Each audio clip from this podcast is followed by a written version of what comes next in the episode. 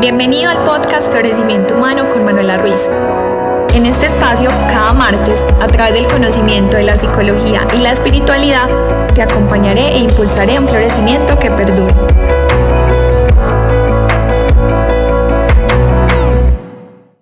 Un año que parecía mentiras, 2020. Estamos en víspera de un año nuevo y estamos pues como por los días del Día de los Inocentes.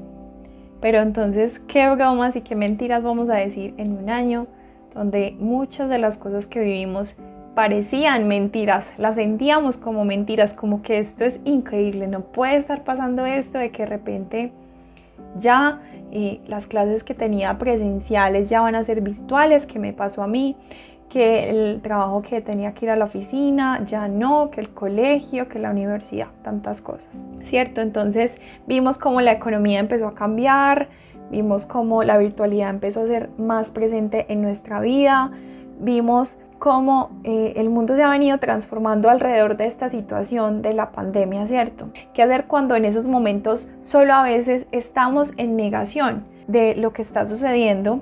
La negación, antes de llamarse negación, empieza por un proceso psicológico que se llama desrealización. Y es que cuando la realidad la sentimos tan insoportable, tan fuerte, quizá tan solo deseamos que sea mentiras. Y esa es una manera en como nuestro cerebro también se defiende y trata como de que nosotros, para nosotros no sea tan impactante esa situación en la medida que si la consideramos mentira, no nos va a afectar tanto. Es como cuando nosotros estamos en el cine que me pasa o viendo algo que quizá sea miedoso para nosotros, ¿qué nos decimos? Eso es mentiras. Y en ocasiones eso nos funciona como para sentirnos más tranquilos ante lo que estamos viendo, porque a veces nos enganchamos un montón con, con eso que estamos viendo y a veces creemos que, que puede llegar a, a ser real. Lo sentimos como si fuera real. En este caso es que lo sentimos como si fuera mentira, porque esa realidad ya no del televisor, ya no de la película, la estamos viviendo en el presente. Hay tantas verdades que nos hacen daño y yo te quiero introducir esa esta reflexión. ¿Cómo entonces asumir esas verdades que nos hacen como daño o que son fuertes, mejor dicho, eh, y hacer algo significativo con ese saber? La verdad es que sí, todo esto nos pasó, nos está pasando, no sabemos cuánto tiempo más vamos a estar con todas las circunstancias y consecuencias que nos ha dejado esta crisis, es decir, no sabemos cuándo vamos a recuperarnos por completo. Hay verdades que no nos gustan, pero no por eso dejan de ser verdad. Mi postura no es que existen diferentes verdades. Considero que la verdad por naturaleza es única, es decir, la verdad son hechos congruentes con la explicación que se les da y que la verdad incluso es una persona desde otra perspectiva. Y te quiero hablar un poquito más de esta definición que te estoy dando de que la verdad es una persona también. Aun cuando la realidad se vea tan desesperanzadora y no veamos cerca un futuro prometedor, podemos tener esperanza para una nueva temporada y esa esperanza nos va a ayudar a enfrentar ese presente que no luce tan bien que no se siente tan bien. Yo las buenas noticias que te traigo hoy en medio de toda esta realidad difícil, que quizá pues ya no es lo mismo de cuando arrancó la crisis, las buenas nuevas que te comparto es que Jesús es la verdad y Jesús también se presenta en medio de un panorama muy desolador en nuestra vida. Es la única manera en que llega a ser aceptable para nosotros es cuando reconocemos que el panorama sin Él está muy mal que hay muchos errores, que hay mucho pecado, que hay mucho dolor, que nos hemos equivocado mucho, que lo hemos ofendido, que hacemos parte también como del problema. Y en ese momento esa verdad sí se vuelve buena, cuando estamos como aún en la posición de víctima, como no. Esto es lo que me está pasando, es muy difícil yo aceptar la ayuda cuando estoy culpando, cuando no acepto que yo también hago parte como de, del problema. Te cuento porque la verdad nos puede ayudar y porque la verdad nos hace libres, aunque a veces sea difícil. Jesús en sí mismo puede ser difícil como de aceptar, como eh, todo el mensaje, no solo él, sino todo el mensaje y lo que significa él. Por eso es que a veces como que rechazamos esa verdad. Te voy a decir como las razones para en este caso no rechazar esta verdad, sino posiblemente aceptarla. Entonces te pido que te des la oportunidad de escucharlo. En Jesús se responden las preguntas fundamentales de la vida. Y te voy a leer una cita que dice G.K. Chesterton.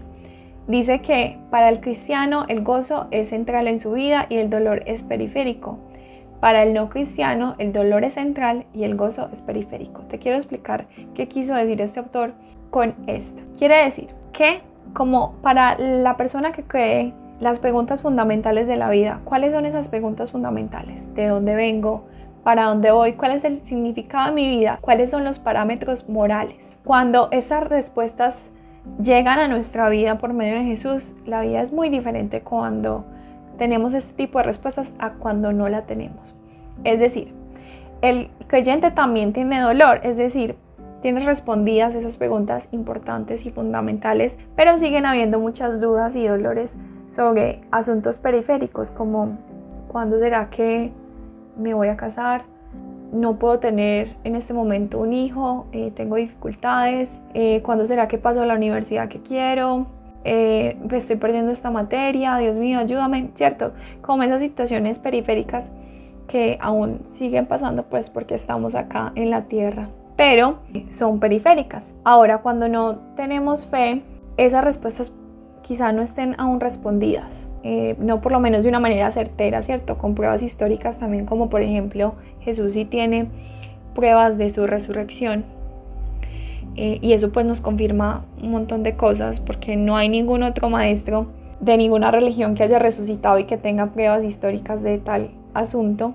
Entonces, cuando esas preguntas no son respondidas por la verdad que es Jesús, podemos estar viviendo en total desesperación, ¿cierto? Y de alguna manera nos inventamos nuevas historias, eh, nuevas cosmovisiones para darle explicación a todo, pero es que no estamos aceptando la verdad estamos creando otra narrativa para no aceptar la verdad, la persona de Jesús y lo que Él nos cuenta, eh, que es muy congruente con la realidad. Entonces, quiero que animarte a que cualquiera que sea la realidad en este año, paz que es verdad y que el amor a la verdad puede llevarte a confiar y desarrollar herramientas para asumir la verdad.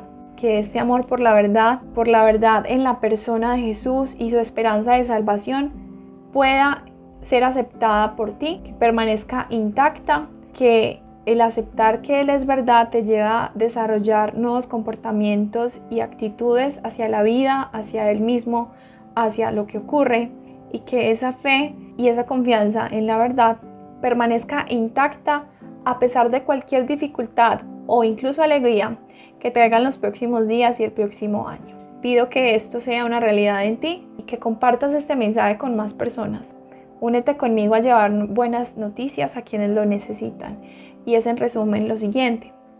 Cuando hay realidades muy difíciles de soportar, pero sabemos que son verdad, empezamos a desarrollar capacidades para asumir esa verdad y ser transformados por ella. Entonces aceptemos la realidad de que ha cambiado muchas cosas, que necesitamos transformarnos para eso. Aceptemos también la realidad de que Jesús es Dios y que necesitamos de su ayuda para seguir caminando en medio de todos estos retos y que Él transforma nuestras vidas y que la verdad nos hace libres. Este episodio terminó. Si quieres seguir floreciendo conmigo, aplica lo que aprendiste y no olvides suscribirte. Te espero el próximo martes.